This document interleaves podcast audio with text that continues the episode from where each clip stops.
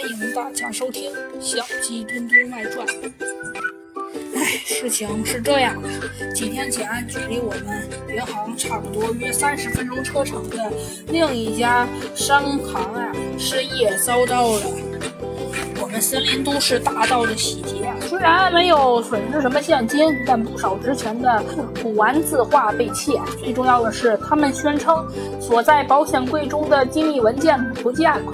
警方迅速展开调查，最后根据值班保安，也就是其中一名目击者的描述，画出了其中一名盗贼的外貌特征。警方认为这是两波嫌疑人先后进行的盗窃行为。第一波窃贼乘坐吉普车作案后立即逃窜，第二波很有可能只有一人趁火打劫，由于洞开的一楼窗户潜入。实行第二次盗窃，窃走了机密文件。而他们画的那个窃贼与我们商业的刑务主管一位姓高的同事非常相似。加之近期我们两家银行啊竞争十分激烈，互相有盗窃商业机密的嫌疑，所以警方就认定是这位高同事就是其中的一名犯罪嫌疑人。